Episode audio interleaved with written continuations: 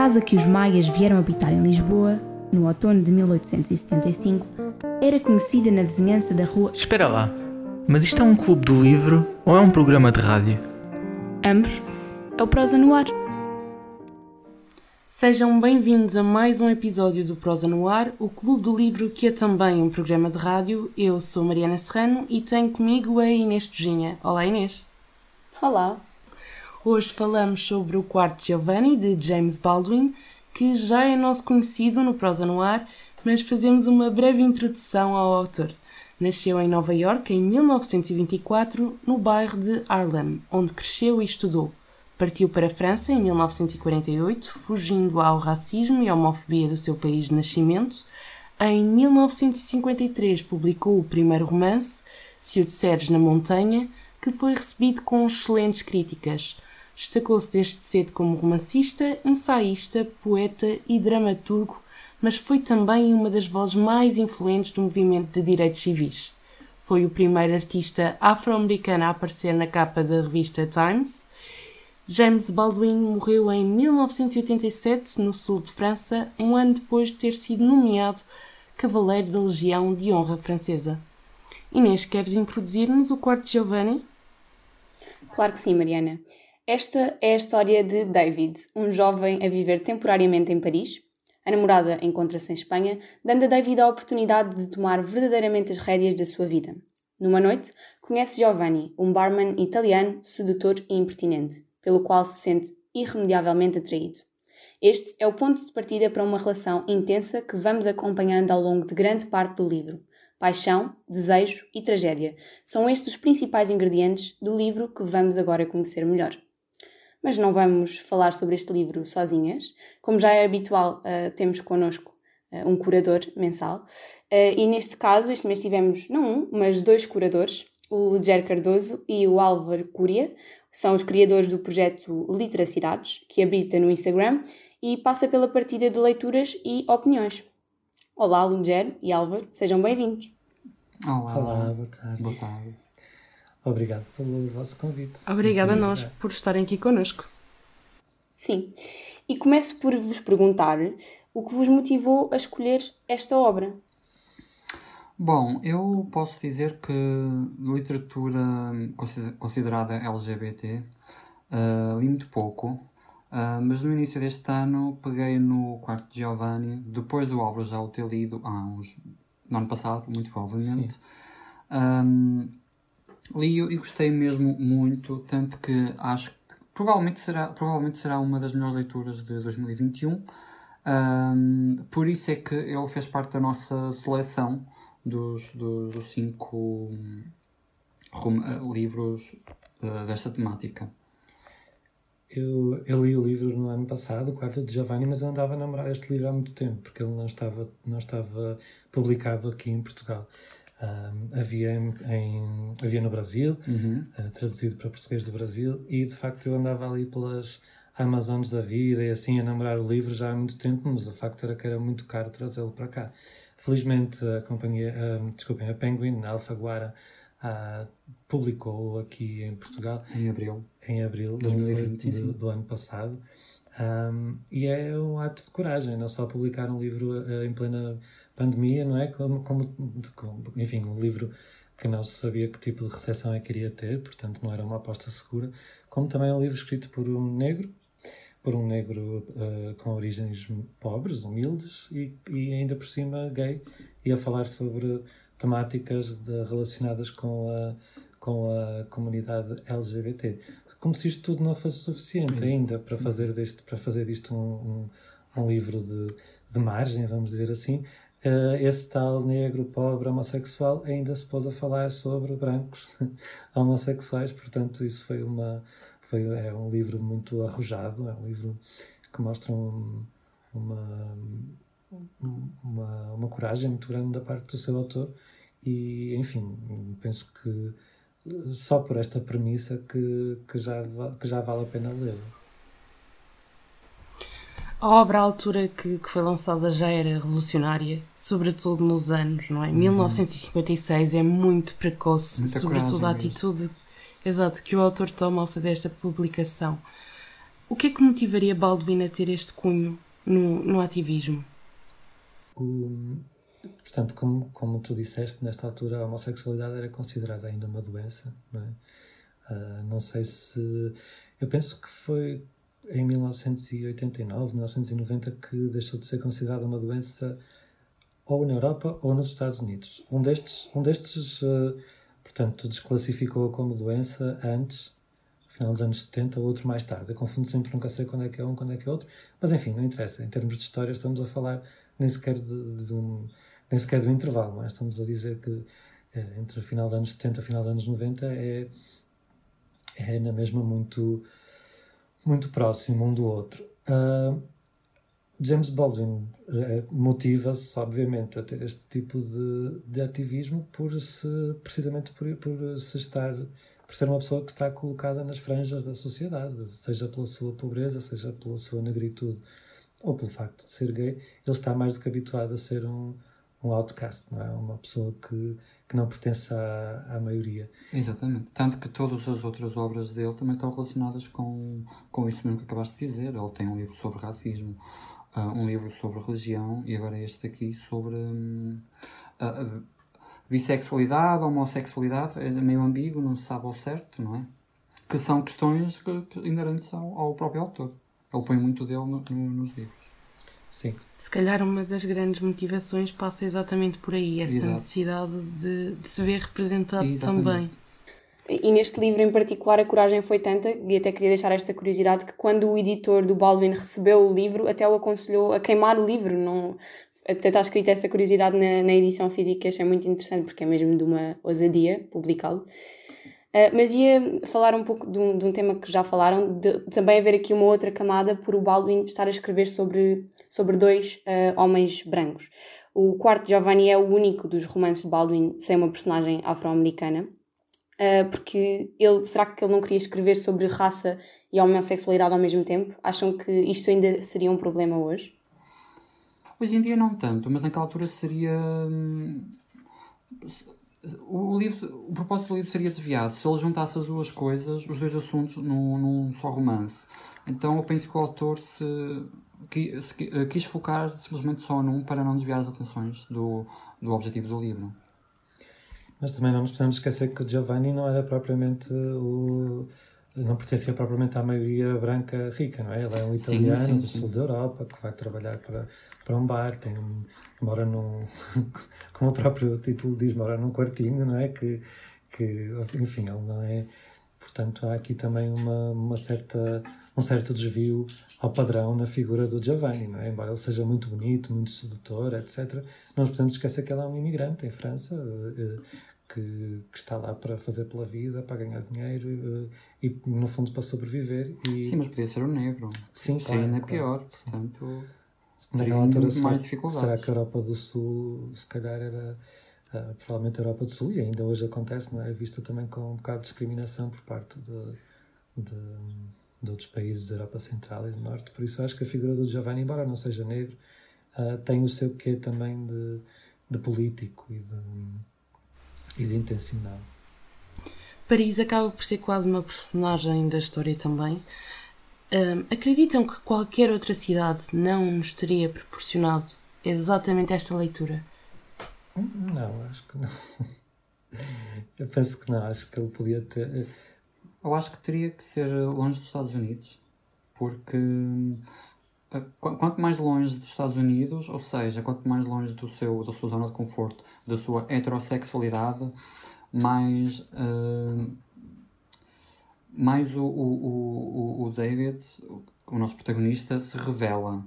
Mais, ele, mais é. Uh, mais é sincero para consigo uh, próprio. Se estiver mais longe do seu, do seu ninho, neste caso os Estados Unidos, portanto a França, sendo do outro lado do, do oceano, acho que faz muito mais sentido do que se fosse, por exemplo, na América do, do, do Sul ou, ou no hum. Canadá ou por aí. E a ideia, aquela ideia de Paris como centro, não é? Como centro de. Exatamente. E, e vivia, vivemos numa altura em que Paris era vista como a cidade da, da liberdade sexual, e, enfim, muito limitado, obviamente, não é o mesmo tipo de conceito que temos hoje, claro, mas hum, a sociedade francesa em geral e Paris em particular sempre foi muito associado às correntes artísticas, a um estilo de vida mais, mais boêmio, mais. Uh, também que é o estilo de vida dele. Ao mesmo tempo mais, uh, mais dandy, não é? um bocadinho mais uh, de aparências e tal.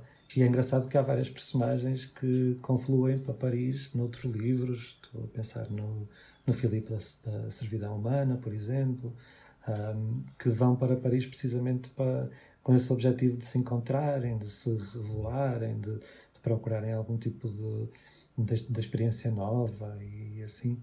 Mas eu acho que há outras cidades que teriam também servido bem de, de palco para, para este romance, acho que sim. Sim, mas, eu, mas teria que ser eh, bem longe dos Estados sim, Unidos sim, sim, para, para, ser, para ele ser ele próprio uh, fora da, da sua zona de conforto. Não é? Porque os Estados Unidos é quando ele tem aquela vidinha dita perfeita, que é o heterossexual, normativo, blá blá blá, e estando na Europa ele já pode ser quem ele é na verdade. O... É a fuga, aquela ideia. Exatamente, a ideia de fuga, ele pode um, experimentar todos os desejos que ele, que ele tem.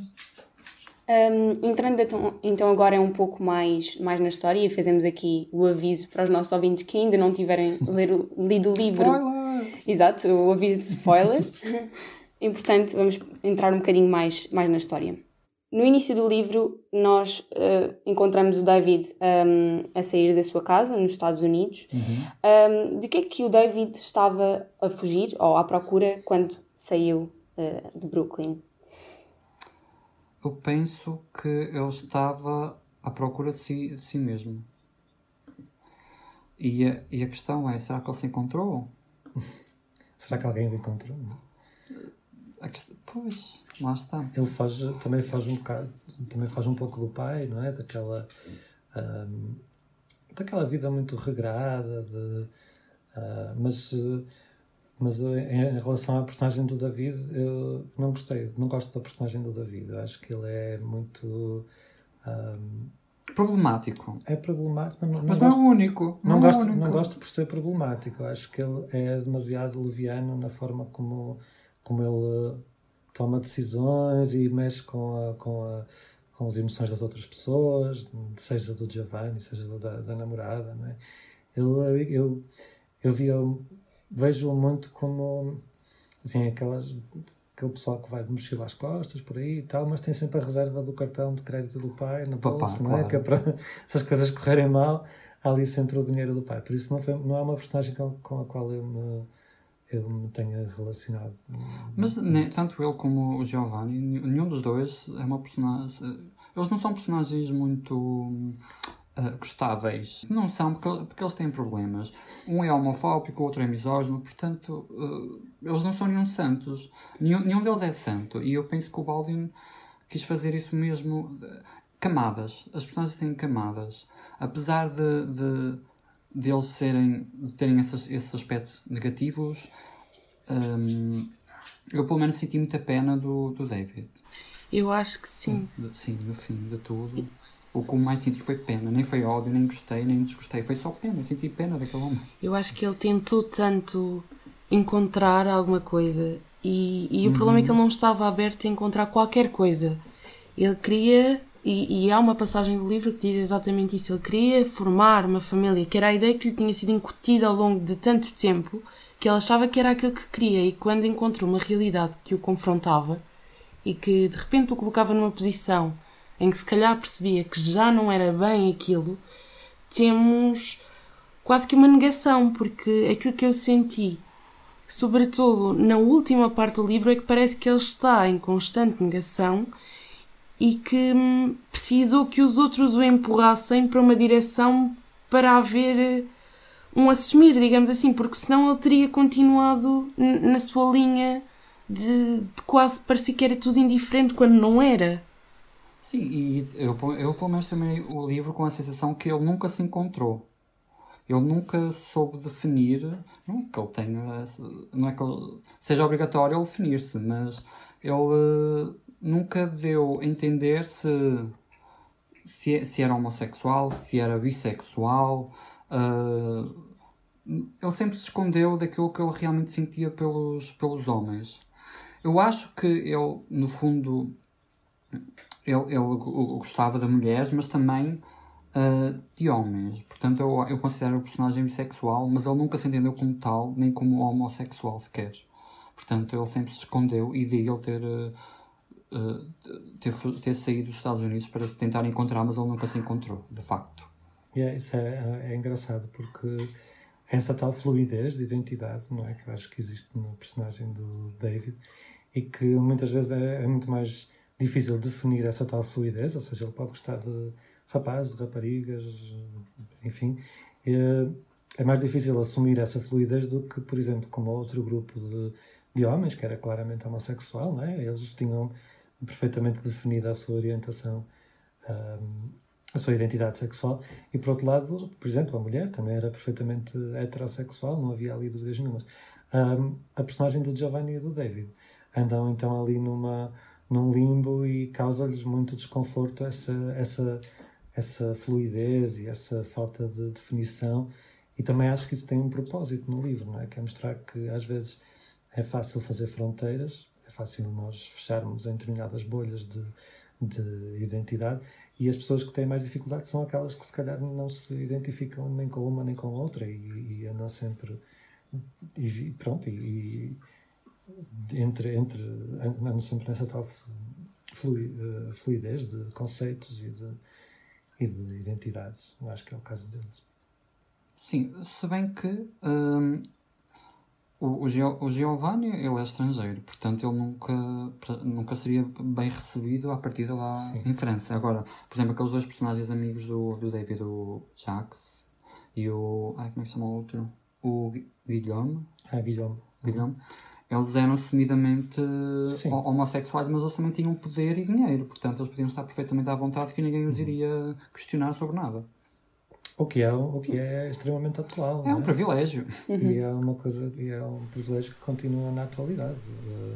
É muito mais fácil, e, e acho que isto foi um bocadinho de encontro a uma das questões que já tínhamos levantado, que era um, falar sobre raça e homossexualidade. Eram dois chavões no mesmo livro e, e aqui o autor ficou-se claro que uma das personagens, o Giovanni, tem claramente problemas a nível económico e está a tentar um, ultrapassá-los e ele trabalha por isso, mas ao mesmo tempo aqui temos outra variante que é era muito mais fácil se o Giovanni tivesse posses e se não tivesse sempre a correr contra a dualidade que, que enfrentava, se calhar esta história não teria tantas camadas como tem a, a, questão monetária, sim. Porque eu, eu, eu, por momentos pensei que ele iria hum, olhar para o David como alguém que o fosse sustentar, sendo que o próprio David não se sustenta, é o pai que, que, que o ajuda, não é? Um, tanto que depois, mais para a frente, spoiler, gente, uh, ele vai estar envolvido com uma personagem que lhe vai prometer um, isto e aquilo e depois acaba por não resolver, por não por não, por, por não acabar em bem. O que é engraçado também, porque uh, o Giovanni pode ser. Uh, algumas pessoas podem pensar nele precisamente como tu estavas a dizer, como um aproveitador, até quase como um, um prostituto ou assim, algo do género, mas uh, não é esse. Não é essa. A personagem não é, não é isso, não é um interesseiro. É uma é ele, é ele que, que carrega a, a, carga emocional toda do livro, não é? Do lado do Giovanni que estão os sentimentos extremos, o amor, as emoções, o, a raiva, não é? Por isso ele fica bem claro e é outra, acho que é outra barreira também que o Baldwin uh, quer deitar abaixo neste, neste livro, que é aquela ideia de, do aproveitador, da pessoa que, que, não é o caso do Giovanni. Não... Mas ele também não é nenhum santo, porque ele, ele faz não, comentários não. em relação às mulheres não muito. Não muito simpáticos, pois. É, muito simpáticos. É escusado, amigo, mas pronto. Enfim. Um, tanto que ele fica espantado por saber que, que ela, a mulher, a namorada do, do David, está a viajar sozinha nos anos 50 uh, na Espanha. Exato acho que nenhuma das duas personagens, e aqui a Inês se calhar concorda comigo, é muito fácil de criar. Eh, ou seja, claro que há pontos, sobretudo o Giovanni por ser tão emocional e por expor tanto a vulnerabilidade que é uh, amar uma pessoa àquele ponto. É mais fácil criar empatia nesses momentos e ver que ele realmente tem os seus problemas, mas ok, está ali a tentar entregar-se. Mas eu sinto que são duas personagens que, curiosamente, não são fáceis de se gostar. Não, não. Não, o, o- o David é homofóbico, porque ele faz, ele tece comentários de quando vê os seus amigos mais afeminados que, enfim, nem- eram desnecessários, mas é um, ele foi criado como num meio heteronormativo, portanto vai se comportar também como, como, como um homem hetero ah, homofóbico. Pronto, ele vai, ele vai replicar os, os comentários que o comportamento de outros. Eu acho que no livro não há nenhuma personagem fácil de gostar. Mesmo... Eu não sei. Ai, eu gosto da, da ela. É a única que se aproveita a mulher. Eu não gostei nada dela também. Nada. Não gostaste? Eu gostei. Não. Pareceu-me livre, apesar de não tão livre. Não, porque ela, o objetivo dela é casar e ela fica chateada com ele.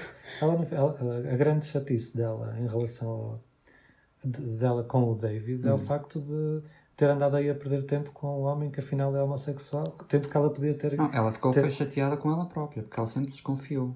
Pronto, mas ela, está. ela diz: fizeste-me perder tempo, eu podia, ter, podia ter, ter usado este tempo para descobrir um homem que me desse uma família. E isto é uma perspectiva muito redutora, não é? Para uma mulher. Mas também há uma conversa que, que ela tem com, com o próprio David, em que ela diz que quando não aceitou logo o pedido de casamento e parte na sua viagem, que, que ela tem algum receio em tomar exatamente essa posição de mulher casada que está para os filhos e para a família, porque. hum, ou seja, eu tenho aqui um- uma relação de amor-ódio com esta personagem e faz-me um pouco de confusão, porque eu acho que ela às vezes se conforma demasiado e há outras vezes em que se impõe, e aí sim eu gosto dela quando ela faz esta imposição, porque ela disse que não sabia até que ponto é que estava pronta para entrar neste conformismo de ser só aquilo.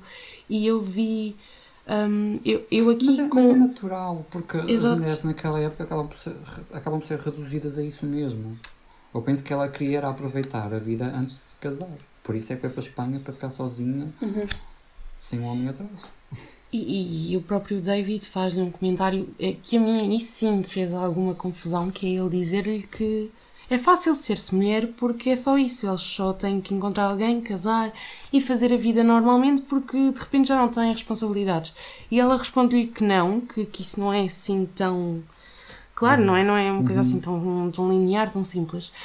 E, e parece-me que há ali, ou seja, eu sinto que o David tem uma forma muito linear de lidar com os problemas e aqui se notou muito, que é ele não dá razão, fica com a ideia dele e depois pronto, vá, continua a pensar assim, está tudo bem, mas também não. hum, E, eu senti falta desta evolução na personagem. Eu estava à espera de ver o David crescer com o livro e também, se calhar por ser um livro tão curto, eu acho que ele não cresceu nada. A Não. personagem que nós tínhamos no início e a personagem que temos no fim. Exatamente. Exatamente, exatamente. Se houvesse um uma continuação, se calhar saberíamos o que é que, o que, é que, o que, é que, o que é que realmente aconteceu com Giovanni, o que é que, como é que o David vai, vai viver a partir de, a partir de agora, não é? É muito palermo, o David, não é? É Assim, O David, muito ele, ele esconde-se atrás de, de, de armários. Sim. Eu, eu- de facto, até. Eu nem sei se há, se há alguma. Se o David ah, é de facto homossexual ou bissexual, ou é simplesmente tudo uma experiência que ele está a ter e encarar de forma leviana. Mas essa não foi a primeira experiência que ele teve. Ele já tinha tido outra com o Joey. Penso que, é, Sim. chama- chamava assim. Sim, no início do livro exatamente. temos também algumas... mais novo. Vai-se deixando muito levar, não é? Quando vê o, o, o Giovanni já está completamente apaixonado e ele pensa: oh, o que é que eu estou aqui a fazer? Ah, Deixem-me. Não estava à espera disto, estava à espera só de, nada, não é? Ele vai, vai indo, como aquela cena do carro, do táxi, não é? do, sim. Ele vai, vai simplesmente indo, indo, indo, e quando vê está na cama do, do Giovanni. As coisas parecem, aconte- parecem acontecer-lhe assim muito de, de um acaso. Até por ele as encarar assim, não é? Ele encara que é só. Parece que é tudo tão básico. É. Um, o querer ir embora de Paris para ontem e quer ir e quer ir agora. e Porque também É um se mimado. apercebeu que havia É um ali. mimado, É, É um mimado. sim. Autenticamente, sim. Mas é, é não há outra palavra para, É o definir. É um mimado, sim. Essa ideia da impulsividade com que tudo acontece até está muito bem retratada numa citação que nós tínhamos selecionado. Então, vou agora ler para falarmos também um bocadinho sobre o, o quarto e o espaço do quarto. Só um bocadinho. Sim, a quarta é muito Muito importante. importante. O quarto era pequeno e eu conseguia apenas distinguir os contornos do entulho e da desarrumação e o cheiro do álcool que ele usava no aquecedor. Ele fechou a porta atrás de nós e, por um momento, na penumbra, ficámos a olhar um para o outro, com medo, aliviados e ofegantes. Eu tremia. Pensava: se não abre a porta e sai daqui a correr, estou perdido. Sabia que era tarde demais. Em breve seria tarde demais para tudo, exceto gemer. No quarto é quando ele confronta realmente os seus desejos. É, é como se fosse um espelho, ele olha-se e ele vê-se ele como ele realmente é e o, o, e o que ele realmente gosta. Tanto que o, o, quarto é sempre descrito como algo sujo, pequeno, não dá muita vontade de lá estar, mas ele passa muito tempo lá dentro e gosta de, de estar lá. Uh, só que o que fica no quarto, uh, o, que, o que se passa no quarto fica no quarto. E, e para ele tem que ficar sempre dentro do quarto e nunca fora dele. Porque ele ainda está no armário porque ele ainda não se aceita ele próprio. Só estando lá dentro com, com Giovanni é que ele consegue realmente soltar-se e ser o David que, que é. Sem as amarras da sociedade. E eu acho que é isto que torna o quarto tão importante, porque apesar de haver uma certa repulsa, e sempre que ele se refere uhum. ao quarto a terceiro, é sempre é. que é um sítio pequeno, Sim. sujo, Sim, um, nojento. nojento, até degradante, mas ao mesmo tempo é ali que nós vemos quase que uma pequena existência do David, porque fora dali uhum. ele é só. E isto foi uma coisa que até me irritou um bocadinho. É, é só alguém que, que quer que as coisas aconteçam. Pronto, vão acontecendo. Queria conseguir que o pai mandasse dinheiro para cá e sabia que se não se casasse isso não acontecia. Uh, precisava das coisas no momento porque ou era no momento ou já não era. E hum, não é uma pessoa que, ou seja, esta impulsividade podia ser bom, do tem de ser agora e, e, fazer por isso, mas não é isso que eu sinto. Era uma personagem que era, pronto, tem de acontecer agora porque eu quero e porque eu mando, que é aquele ponto mimado que já tínhamos referido.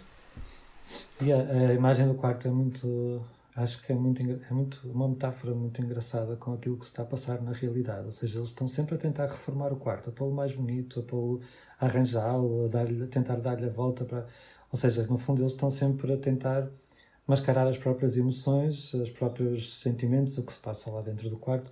Estão sempre a tentar fazer com que aquilo seja mais aceitável, mais, eh, uhum. mais branco, mais, eh, mais, puro. mais uhum. puro, não é? Portanto, essa ideia do quarto, eles uh, transpõem muito para o quarto em si, objeto, não é? Para as paredes, para as cortinas, para, para tudo aquilo. Transpõem muito, no fundo, aquilo que eles querem fazer com a própria relação deles, ou seja, embelezá-la, torná-la aceitável para, para aos olhos dos outros.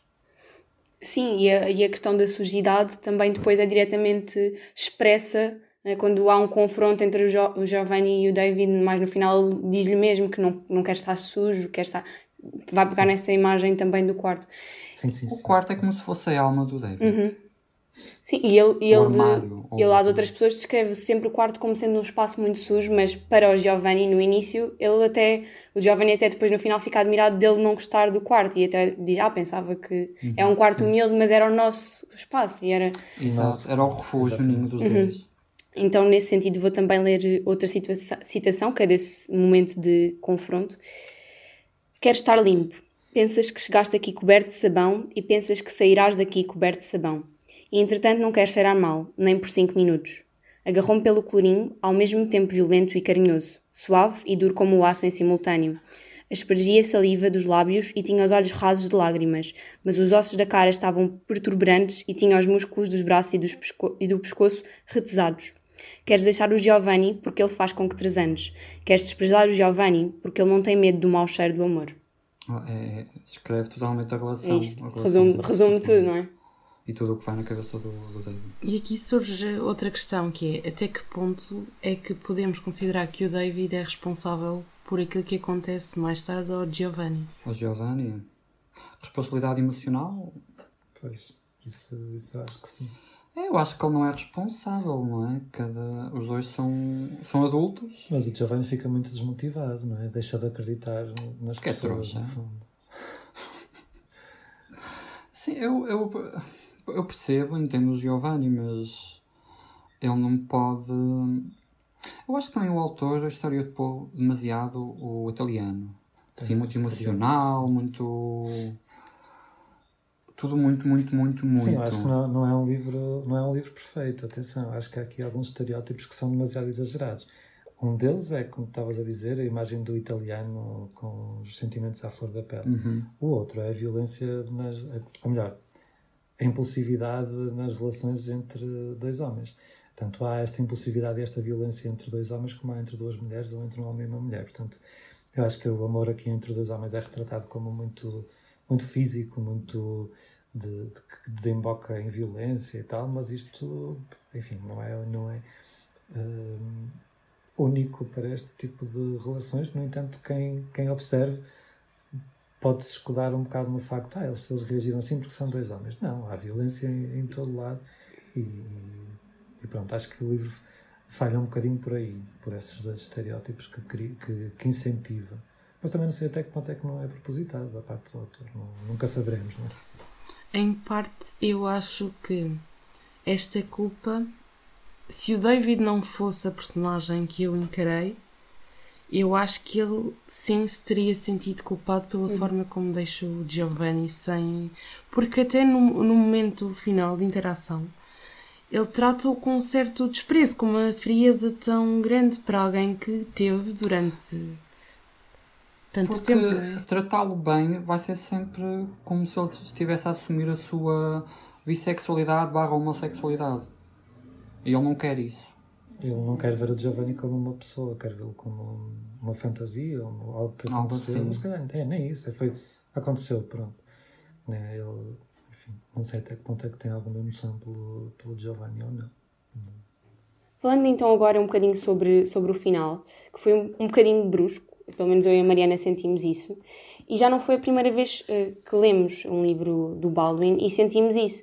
Uh, o mesmo acontecia na Se Esta Rua Falasse, um, mas nesta, o desastre, neste final, o desastre já vinha anunciado desde o início e, portanto, nós sabíamos o que esperar. Também sentiram, de alguma forma, que o final foi um bocadinho abrupto? Sim, eu acho que sim. Mas como, como ele nos prepara logo no início, não é? Para o que vai acontecer, uh, uma pessoa já está à espera daquele desenlace. Uh, mas foi muito, acho que mais, mais do que bruto, acho que foi muito teatral, não é? Acho que foi assim um um final muito, muito de ópera, muito, de, muito de, de, de ópera, de, teatro. Mas como já fomos preparados no início, não é? Como já sabíamos que isto ia, que isto ia desembocar ali naquilo, pronto, não foi assim uma coisa tão uh, inesperada. Ao mesmo tempo, aquilo que, que, me causa alguma estranheza no Baldwin é que ele tem uma, uma escrita muito fluida, quase o livro todo e eu sinto que ele chega ao final e que parece mesmo que ele está desejoso de acabar o livro. Então as coisas começam a acontecer todas muito rápido porque o livro tem de acabar. O que é estranho, porque os livros são tão curtos que, que eu acho que nem havia essa necessidade, se calhar mais 10 páginas dava para arrematar com mais calma as coisas. E eu sinto que, que há esta, para mim, há esta falta de limar as pecinhas todas. Como a Inês referiu, no Se Esta Rua Falasse acontecia mais ou menos a mesma coisa e há toda uma imediatez das coisas começarem a suceder para chegarmos a um fim que já tinha sido anunciado de certa forma, mas está a acontecer tudo tão rápido que às vezes, e já é a segunda vez que eu passo por esta experiência de ter de voltar a ler o final para ter certeza que não me escapou nada, por sentir que foi demasiado não só intenso, mas também muito repentino. Sim, é isso, acho que é um final de ópera, não é? Acho uhum. que é uhum. uma aquela apoteose toda. Terminar de forma dramática. Termina de forma dramática e, e como estava a dizer, parece, parece que há assim uma, um grito final. Um, acho que é isso. Eu não, não desgostei do, do fim, acho que. Uh... É, é, um fim em aberto. Nós podemos imaginar aquilo que nós queremos, Sim. consoante a nossa experiência de leitura. É, era aquilo que também estávamos a falar há pouco. Se calhar seria interessante perceber qual é que é o impacto que isto tem depois no David, ou o que é que de facto uhum. aconteceu com o Giovanni, que fica Exato, em aberto. E se calhar se nós percebêssemos isso já não, não sentiríamos um final tão, tão abrupto. Mas de facto é um, um, um, padrão que encontramos nestas duas leituras que tivemos aqui no, no Prosa no Ar. O autor gosta de deixar o, os finais em aberto é. uhum. e com espaço para nós imaginarmos o que é que acontece. E acho que ficam sempre as dúvidas de será que é a nossa boa vontade de querer finais felizes e que as coisas se resolvam. Pois é, pois é, pode ser, pode ser. Não há nenhuma redenção aqui, não é? Neste livro não existe. Não. não ninguém se sabe. Só desgraça. No final. ninguém fica feliz no fim. E, e, no fim há outro, outro destaque, outra vez isto é um dos spoilers dos grandes, que é o facto de, de ter sido necessário a ela encontrar o David para. Hum, acho que, que houve. Ou seja, nós já sabemos que, e já destacámos isto tantas vezes, que agora até me sinto mal em voltar a reforçar, mas o David é mimado, é uma pessoa que é um pouco condescendente, que não se preocupa muito com os outros, mas ao ponto de dela ter de o ter visto para perceber que se calhar havia ali qualquer coisa que não estava certa e que ela não se queria um, quase que recatar numa situação dessas, ou seja, ela não queria ficar e aceitar simplesmente aquela situação porque para ela ainda não tinha chegado o momento disso. Isso, claro, que eu acho que é uma mentalidade muito do século passado, que a mulher tem que aceitar certas situações e de estar predisposta a ultrapassá-las, mesmo que as coisas a magoem, mas ao mesmo tempo senti que. Hum, ela foi quase que a consciência do David, porque se ela não tivesse aparecido ali e visto, ia continuar e se calhar eles tinham casado sim, sim. e pronto. Sim, eu não, não tenho dúvidas nenhumas em relação a isso. Eu acho que o David é, é tão acomodado e é tão. Uhum. que ia provavelmente casar-se com, com ela e vivia como muitos Uma homens segunda vida. vivem, não é? Ainda uhum. isso, infelizmente, ainda é ainda é muito atual, que é segundo, pronto, e provavelmente iria manter amantes uh, homens, juntamente com a, com a sua fachada de, de, vida heteronormativa, com filhos e com uma mulher. Mas acho que pelo David que ele continuaria assim até. Pronto, enquanto, enquanto não descobrissem, não é? Porque no fundo ele é um fraco, não é? Ele não, é, ele não é uma personagem forte, ele é fraco. Não, ele, não tem, ele não tem coragem de de pôr um ponto final uh, com ninguém. Ele... Não tem coragem de admitir nada. Não, ele vai simplesmente ao sabor do, do vento e vai com isso brincando com as emoções das pessoas que estão à volta dele. Uhum. Sim, ele acaba imenso por se escudar na personagem dela, tanto durante o, o livro, que está sempre a referir, sim, ah, sim. ela vai voltar, para não Exatamente. assumir mesmo um compromisso com o Giovanni não assumir, está sempre a referir que ela Exatamente. é Espanha e vai voltar e temos sempre esse fantasma sim, dela muito presente e depois no final vemos claramente que ele, que ele dependia dela. Ele até diz que quando a perde, vou ler mesmo a citação, acho que nunca na minha vida tive tanto medo. Quando os meus dedos começaram involuntariamente a soltar-se da ela, percebi que estava suspenso num sítio alto e que me tinha estado a agarrar a ela para sobreviver. Hum. Muito esta ideia, Sim, é quase. Porque era com ela que ele mantinha a fachada. Exato, exato. Não é? E, estando, e estando a usar essa fachada, ele sobrevivia perfeitamente. E ele precisava sempre de pessoas fortes à volta dele, de, de pessoas com personalidade bem estruturada. Seja, não quero isto dizer que são boas ou más pessoas, mas aqueles amigos dele eram pessoas que tinham, sabiam bem o que queriam e que. Pronto. Sim, mas também davam pena, porque. Sim, dá pena, não, mas, mas eles. O Jacques já era, já era mais velho, penso eu. Um, isso também levanta outras, outras questões, sobretudo o, o gay idoso, a solidão. Nota-se bastante que, que, que, o Jacques é muito solitário, tanto que ele já não, já não tenho bem a certeza se, se ele promete ou, ou se chegou a dar dinheiro em troca de, de algo que, pode, que poderia ou não acontecer. Sim, eu acho que o Jacques é muito desiludido, não é? Ele acha. Mas ele também avisa o David para aproveitar enquanto Sim, tem o Giovanni Costa dele, senão ele torna-se igual a ele, mais velho, sozinho, idoso. É, é triste. E acho que a Inês também tem um destaque desses, salvo erro, tínhamos quando estivemos a rever, que era o destaque dos 5 minutos para aproveitar aquela paixão que, que eram novos e que duraria 5 minutos. Exato, nem valia ter medo de viver aquela paixão porque era tão efêmera que não ia ter significado nenhum no, no final exatamente. de contas. Era um bocado essa ideia. Há outro, outro ponto muito interessante do livro, é precisamente esse, ou seja, eles sabem, ele, ou melhor, pelo menos o David sabe que à partida aquela relação é efêmera, não, uhum. não, não há ali nada. Penso que o Giovanni não tem essa noção, ou seja, o Giovanni por ele se calhar construía família e, e ficava com o David a vida toda. E é precisamente esse contraste entre os dois que torna tão interessante também esta, esta noção entre o efêmero, porque para o David aquilo é uma aventura, ou nem isso, é uma experiência, é uma coisa que aconteceu, e, uh, e que ele sabe que a partir do momento em que chega a noiva de Espanha que acaba uhum. e que... Tem um prazo. Tem um prazo. Para o Giovanni, eu acho que não. Eu acho que ele acha sempre que vai conseguir dar-lhe a volta e que vai conseguir uh, ficar com ele. Um, e pronto, e, e aí se vê mais também que entre a diferença entre os dois, não é? Entre o que é que os dois querem daquilo. Qual é a relevância do livro para a comunidade LGBTQIA+. Relevância do livro? Eu acho que é, que é, que é um livro muito importante, muito, muito importante, não só por, por aquilo que eu já disse, não é? Desde por, de ser um homem negro, pobre, a escrever sobre a homossexualidade nos anos que foi, ainda por cima na América, não é? Uhum.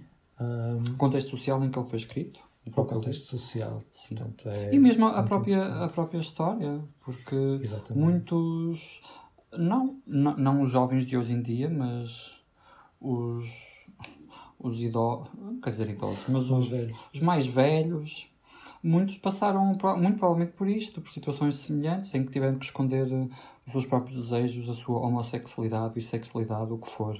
Tudo que não seja heteronormativo. Uh, para, para estarem bem na sociedade onde estavam. Acho que é um livro de referência, ou seja, Exatamente. se calhar para as, para as gerações uh, atuais, para as gerações que estão nos seus uh, 19, 20, uhum. 25, por aí, ou seja, que estão a, que estão a amadurecer a sua identidade sexual, se calhar já não lhes diz tanto este este mas... namoro de quarto dos fundos e de e tão escondido e assim, mas... Uh... Porque hoje em dia há quartos com mais janela. mas é, hoje em dia os é, quartos têm só mais com mais janelas. janelas, não quer dizer Inclusive que... pode-se cá para fora, não é? Não é preciso ficar no quarto. Uh, a maior parte das vezes. Mas eu acho que Portugal, hum. sobretudo, nós ainda, ainda nos assumimos muito como um país católico que ainda tem uma mentalidade muito fechada e acho que infelizmente é capaz de ainda haver muitos Davids por aí que não se conseguem ah, assumir claro, claro, e que deixam claro, arrastar este sim, tipo de situações porque é mais fácil. É simplesmente mais fácil pensar que determinada ação é uma coisa do momento que acontece ali e fica ali do que assumir que se calhar aquilo significa um pouco mais e que é um fator estruturante de, de personalidade e até de vida, não é? Claro. Sim, sim, claro. Uh sem dúvida que uh, ainda existem muitos, uh, muitos Davids e, e, que, e que existem muitos, muitos homens mais velhos ou mais novos hoje em dia que vivem a sua sexualidade escondida. É? Isso, mas, mas, enfim, em comparação com estes anos, com, com, uh, com os anos 70, com os anos 80, com os anos 90, existe está, uma diferença brutal. O quarto de Giovanni existe, mas tem mais janelas, é só isso. Não... E, o quarto continua a existir. E em termos, de, em termos de obra, em termos de obra literária, esta é uma, esta é uma obra referência com a qual os mais novos uh, se podem relacionar precisamente como um retrato daquilo que era a vivência da, da homossexualidade e da bissexualidade em determinado contexto. Uhum. Uh, não quer dizer que hoje em dia, e eu, eu isto uh, queria deixar muito claro, não quer dizer que hoje em dia não existam obras muito, uh, muito válidas, muitíssimo válidas, escritas por novas gerações, onde nem sequer é problematizada a questão da homossexualidade, o que é fantástico. É fantástico vermos um casal de dois homens num livro, sem termos que estar aqui com um discurso gigantesco sobre, uhum. sobre os direitos dos homossexuais. Eu acho isso esplêndido. Uh, mas é e, e, e, já, já apanhei livros assim, e cada vez há mais, e acho que tem, tão, acho tão válidos como aqueles grandes livros de referência sobre a homossexualidade. Uh, mas acho que é importante os, também os mais novos e, e, e, daqui para a frente voltarmos a certas obras para dar valor ao que se passou noutros tempos, não é? Porque isto. Uh, garantia dos direitos para, para as minorias uh, no que toca à identidade sexual é uma coisa muitíssimo recente, não é? Não, é uma coisa do nosso tempo de vida. Não, se nós fôssemos, uh, se nós se nós fôssemos a 1995 dizer que em 2020 e 21 que dois homens poderiam casar, poderiam adotar, poderiam dar um beijo num local público, em que a maior parte das vezes não haveria problema, que poderiam que os, que os, que os miúdos de 18, 19, 20 anos grande parte deles pode contar aos seus pais que é, que é gay, que não, que não vai. Pronto, que, que estou a dizer grande parte, não estou a dizer todos. Não, por comparação. Se alguém, se alguém dissesse isso a um adolescente de 1995, iam achar que ele estava completamente louco, não é? que não, que, enfim, não estava bem da cabeça. Um, se disséssemos que, um, por exemplo, um, a questão não binária, a questão de género, etc., seriam coisas tão faladas hoje em dia e tão na praça pública e já respeitadas por tantas pessoas. Uh, e, e, vemos bem, só passaram 20 anos, não é? 20, 25 anos dos anos 90, por aí, e em 20 ou 25 anos evoluiu-se muito mais do que em 2000, não é? Do que em 2000 anos. Por isso, toda esta, toda esta uh, conversa sobre a defesa dos direitos das minorias uh, no que toca à identidade sexual é uma conversa muito recente, mas que provoca uma mudança de mentalidade muito grande e que, e, que enfim, que é, que é muito, muito, muito importante e não está de forma nenhuma esgotada. É bom que hoje em dia uh, já se uh, assinale tanto as pessoas que, que têm uma visão retrógrada, ou seja, a norma já não é nós dizermos que uma pessoa transexual é estranha, não. Uh, isto já é um ponto de fuga. Ou seja, quando nós ouvimos dizer, alguém dizer que uma pessoa transexual é estranha, já vamos achar que essa pessoa é que está errada, porque essa pessoa é que é o ponto de fuga, é que é que. É que a pessoa não, que disse isso. A pessoa que disse uhum. isso, obviamente. A pessoa que disse isso é que não está certa. E não está, não é? Já não há aqui nenhuma questão valorativa, não é, não é uma matéria de opinião, não é? É uma questão de estar certo ou não está. E essa pessoa está errada. Mas isso é uma discussão muito nova, não é? Que tem anos, de, tem, tem sei lá, 5, 6, 7 anos de, de, de, de público, de visibilidade pública. Não é que já não se fizesse há muito tempo, desde, sei lá, desde a Antiguidade Clássica, passando do século XIX, enfim, temos obras como Orlando, da Virginia Woolf, no século XX, etc. Mas a verdade é que, de forma pública, nas escolas, na Assembleia da República, nas, sei lá, no, nos conversas de amigos, é uma coisa muito recente e foi feita uma evolução muito grande para percebermos que agora quem está errado é quem olha para este, para este para estas questões como sendo questões estranhas ou como sendo questões anormais ou como sendo doenças. Essas pessoas estão erradas e é, e, e é, é bom ao ponto que chegamos que sabemos reconhecer isso. É? E a audácia e este livro ajuda exato, deste livro ter sido lançado há 65 anos, quando se hoje em dia estas Exatamente. questões já são não diria banais, uhum. porque eu acho que ainda não, infelizmente, não, ainda não é. Mas é o objetivo. Sim, o objetivo e a é ideia é que, que seja, banais, ou seja, que qualquer dia já seja tão simples falar sobre o assunto que, que já não pareça que é uhum. que pode ser uma temática sensível e, e espero que e, e, com esta claro. evolução acredito que nos próximos anos consigamos estar cada vez mais perto disso. Mas em 1956 um livro destes era uma revolução autêntica pouco ou nada, Exatamente. quer dizer, alguma coisa escrevia, e a Simone de Beauvoir também deixou nas, nas suas obras uh, marcado não só a homossexualidade, mas toda a fluidez.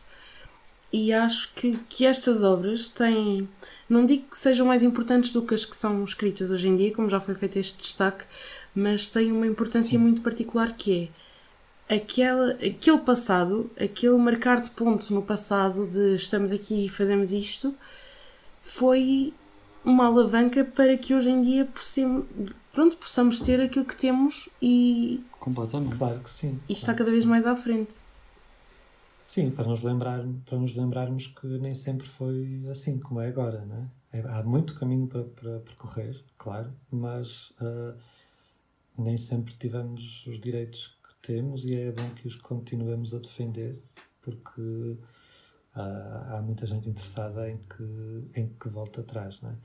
inclusive é por parte da própria de, de, dos homossexuais, não é? Porque fala-se muito hipocritamente, fala-se do lobby gay, mas o único lobby gay que existe é o do Vaticano e esse não quer que ande para a frente os direitos dos homossexuais. Portanto, o lobby gay que existe é o lobby gay católico e não é em prol da defesa dos direitos dos homossexuais, não, é da guetização e é de tornar esta é de um regresso ao passado. Por isso, um, e são grupos que têm poder, é? que têm algum poder na sociedade e que fazem constantemente um travão a que se particularmente em países como Itália, é? Ou, ou, e que fazem constantemente um travão para que as coisas não avancem mais rapidamente. Portanto, também queria deixar aqui esta ideia que que às vezes existe. Ah, o Hipocrisia lobby, lobby gay, o lobby gay. Não há, o único lobby gay que há não favorece em nada aos gays. É para, é para meia dúzia de, de gays continuarem a viver dentro do privilégio. De... Mas enfim, pronto, isso já serão outras conversas. estamos mesmo quase a terminar. E no final dos episódios nós costumamos sempre deixar algumas recomendações um, para os nossos ouvintes a partir da leitura, uhum. ou seja, pensarmos aqui em livros que, para os, a partir dos quais vocês recomendassem outros livros. Ou seja, depois de ler o quarto Giovanni, o que é que recomendariam às pessoas de ler? Eu recomendaria ler em português, tem um autor português, O Pó do Desejo Imenso, de uh, Frederico Lourenço, uhum. uh, que, que, também está dentro da temática LGBT, mas uh, no universo, no meio académico. Há, também há Deixa-te de Mentiras, do Philippe Benson, que é também sobre esta questão da, da vivência no armário e, de, e das relações efêmeras e depois como é que estes, os, dois, os dois personagens seguem, seguem caminhos tão opostos.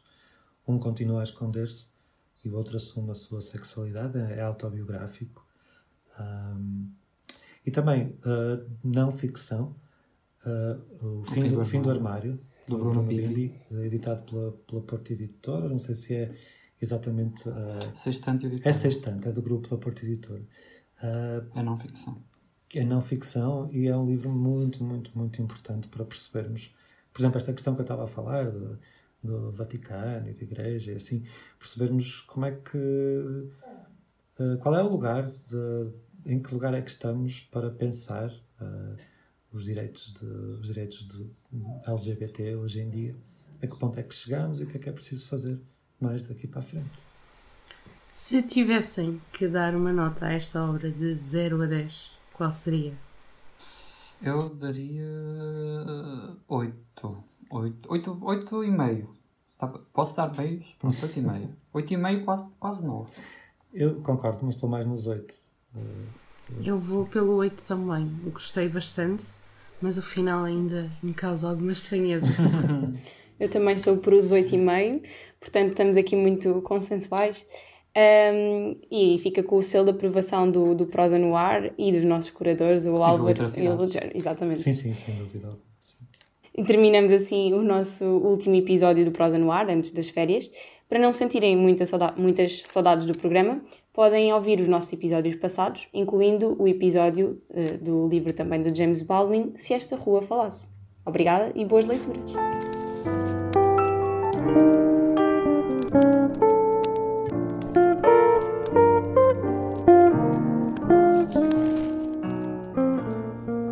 A casa que os maias vieram habitar em Lisboa, no outono de 1875, era conhecida na vizinhança da rua. Espera lá, mas isto é um clube do livro ou é um programa de rádio?